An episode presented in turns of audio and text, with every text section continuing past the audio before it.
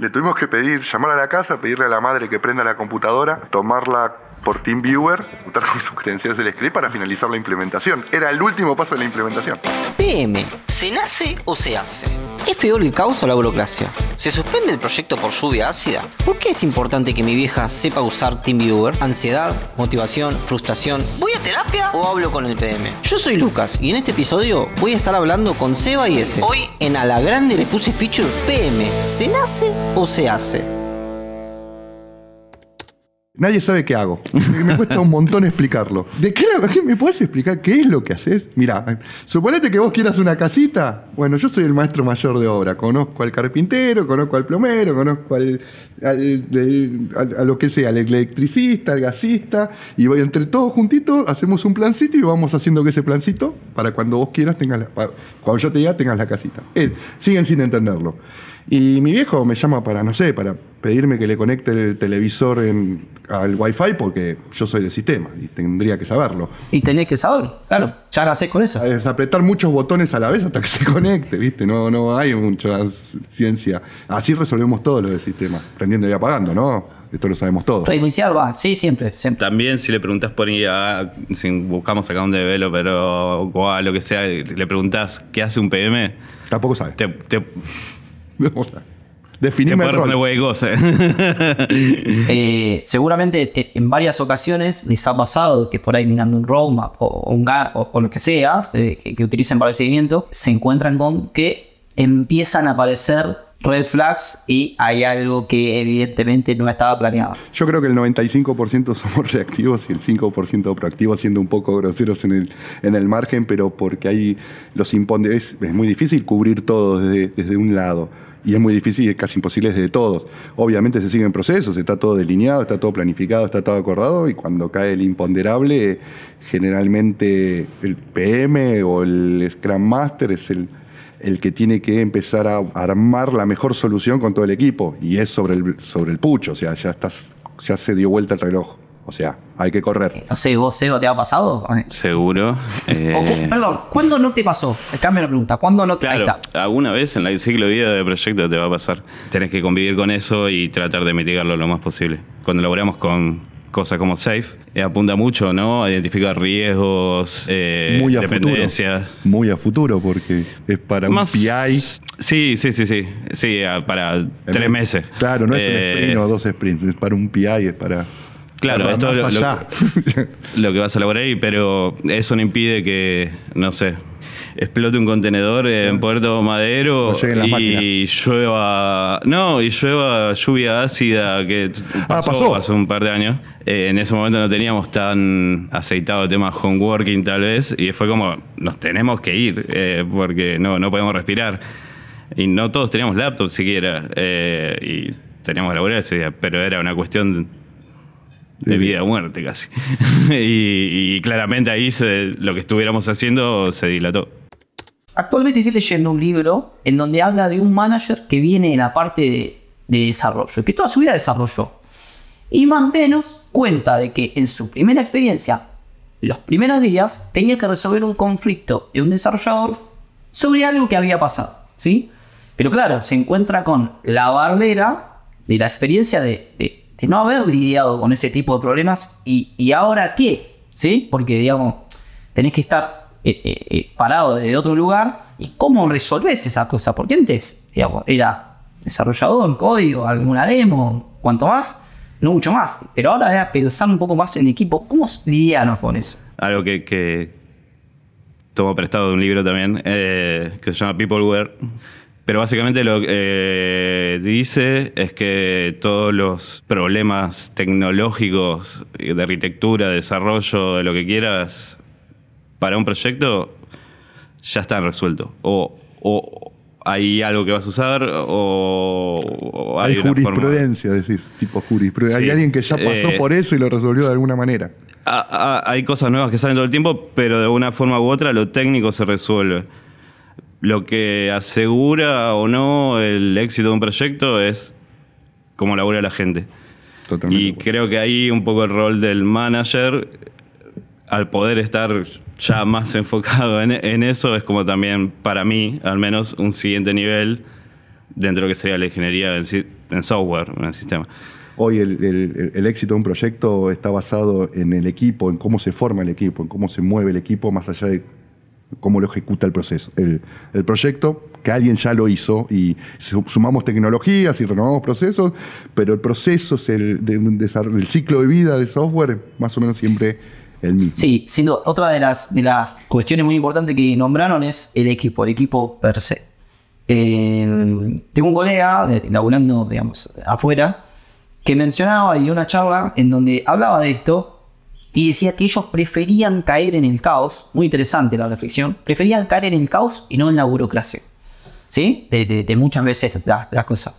Porque por ahí de la burocracia no se podía salir tan fácilmente, pero del caos sí, ¿sí? Con algún tipo de proceso, con algún tipo de metodología y demás. Antes, los managers o los PMs, decime cuánto vas a tardar, decime para cuándo lo tenés, no mucho más, digamos, no había, no se cuidaba tanto las formas, no se, no se, acompañaba, me parece tanto, ¿no? Un poco lo que decían ustedes. en una reunión donde le consultaron si no podía velar al padre otro día que no sea el de la implementación. O sea, hace mucho tiempo atrás, eh, sinceramente no volví, en, el transcurso de lo que va avanzando todo esto, no vol- pero eh, eh, para dar una imagen, o sea, ponerte en una etapa, decirle, no le podés estar preguntando, o sea, no, no, no, no, no, no está bien. Lo que pasa es que muchos entienden los procesos como burocracia.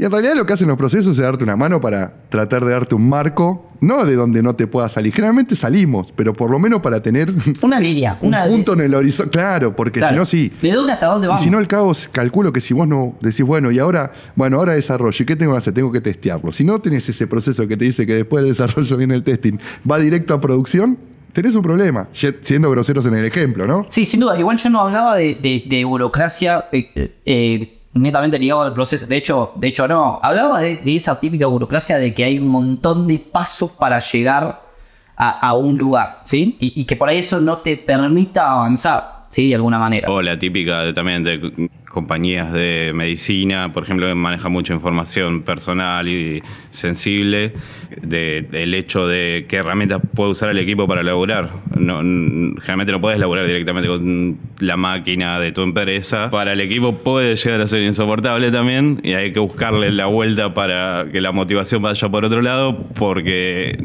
De ahí no salís. no podés, no podés Claro. cambiarlo.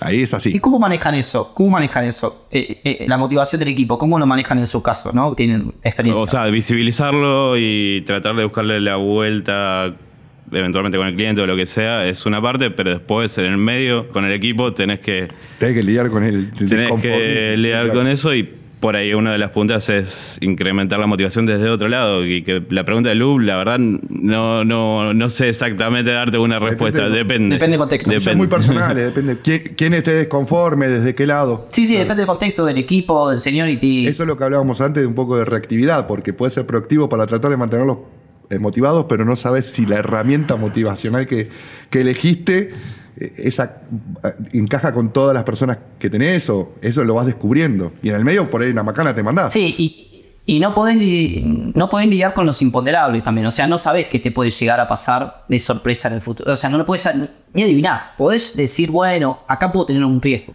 Pero algo que te entre por la ventana y digas, bueno, che, esto me explotó ahora, la verdad que, que no, digamos. Estas son cosas que no se hacen, ¿sí? Esto no sale, ¿no? Lo podemos editar. Eh, nada, eh, no estaba la persona que tenía que hacer, correr un script. Y era el único que tenía las credenciales a la base para correr el... Estaba mal, eh, eso está mal- eh, que esté mal pensado. Cuando revisas el proceso, vos ves que una sola persona, depende de una sola persona, entonces ¿qué hace? Le pones un backup en- automáticamente. Cuando no revisas esto, pasan estas cosas, que el pibe no estaba, no estaba la persona, y le tuvimos que pedir, llamar a la casa, pedirle a la madre que prenda la computadora, tomarla por TeamViewer y ejecutar, eh, ejecutar con sus credenciales el script para finalizar la implementación. Era el último paso de la implementación, que era la activación de usuarios. Este, si no, nadie podía ingresar aparte, lo dejábamos totalmente roto. Y había un equipo de 25 personas laburando en esa implementación. Entonces tampoco decíamos, bueno, lo hacemos mañana, no pasa nada. Ahora. ¿Inculcás valores al equipo para, para intentar reaccionar ante ciertas situaciones? ¿No lo sé? En mi caso, lo que. Y creo que, en general es una práctica que, la mayoría usa es eh, a, a medida que te vas empezando a meter y vos ves cosas que estaría bueno que incluya el equipo como parte de su forma de ser y forma de accionar y de toma de decisiones, es dar feedback. Realmente no soy muy fan de, ser muy estructurado con las uno a uno esqueduleadas todas las semanas donde llegas a un punto de que no tenés nada que hablar. Eh, prefiero que sea más on demand eh, y, y buscar el momento correcto. Y hasta puede ser no individual, puede ser a todo el grupo, puede ser también liderar con el ejemplo. Hay algo que me pasa seguido, que es que por más que, no sé, no, realmente no pueda aportar eh, técnicamente algo en un war room, si hay un quilombo de producción, si el equipo está laburando en eso y son las 10 de la noche y están en eso, me gusta estar ahí también. Sí, yo Eh, soy de- Yo siempre acompañé las Porque da, da otra implementaciones. imagen y, Yo fui en- encargado de producción y, y en todo, cada vez que había un quilombo, yo no tenía ni credenciales, a- bueno, sí tenía, pero no podía usar las credenciales por un tema de proceso porque no podía, las tenía por las dudas.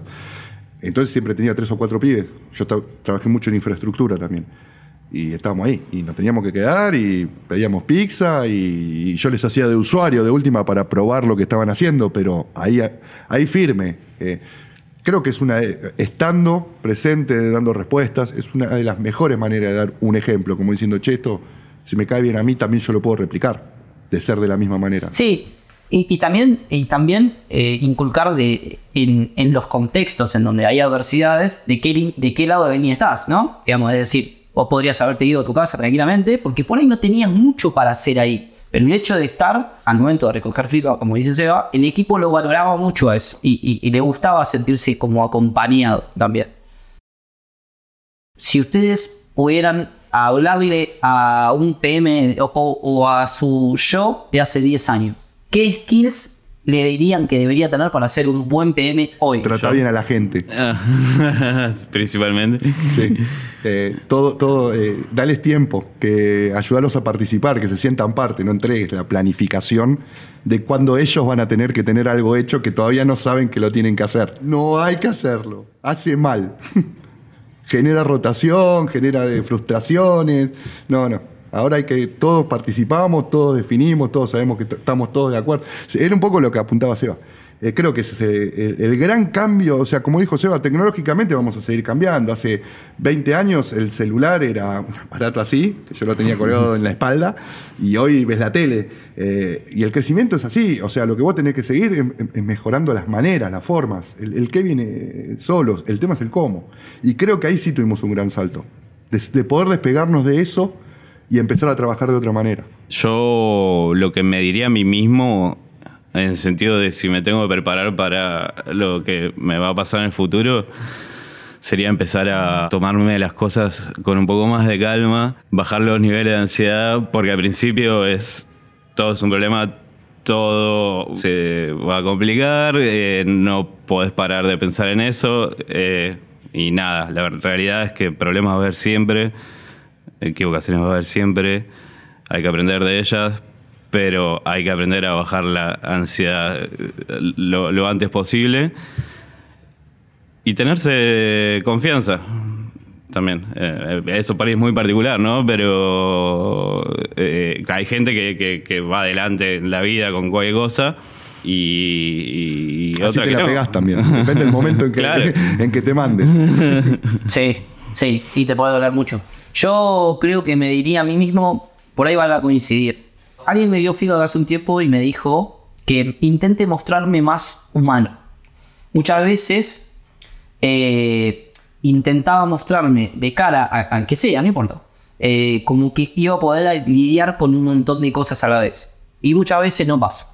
Muchas veces no pasa. Eh, entonces, como mostrarme más humano, tener cierta tolerancia a la frustración está bueno, porque obviamente muchas cosas van a fallar y a veces están, por ahí suena un poco raro, ¿no? Pero a veces tienen que fallar para que puedan mejorar. Eh, y, y a veces no lo entendés, eh, eh, digamos, estando enfrente de un, de un proyecto, un equipo, porque decís, pero ¿y cómo me va a fallar esto? No debería fallar.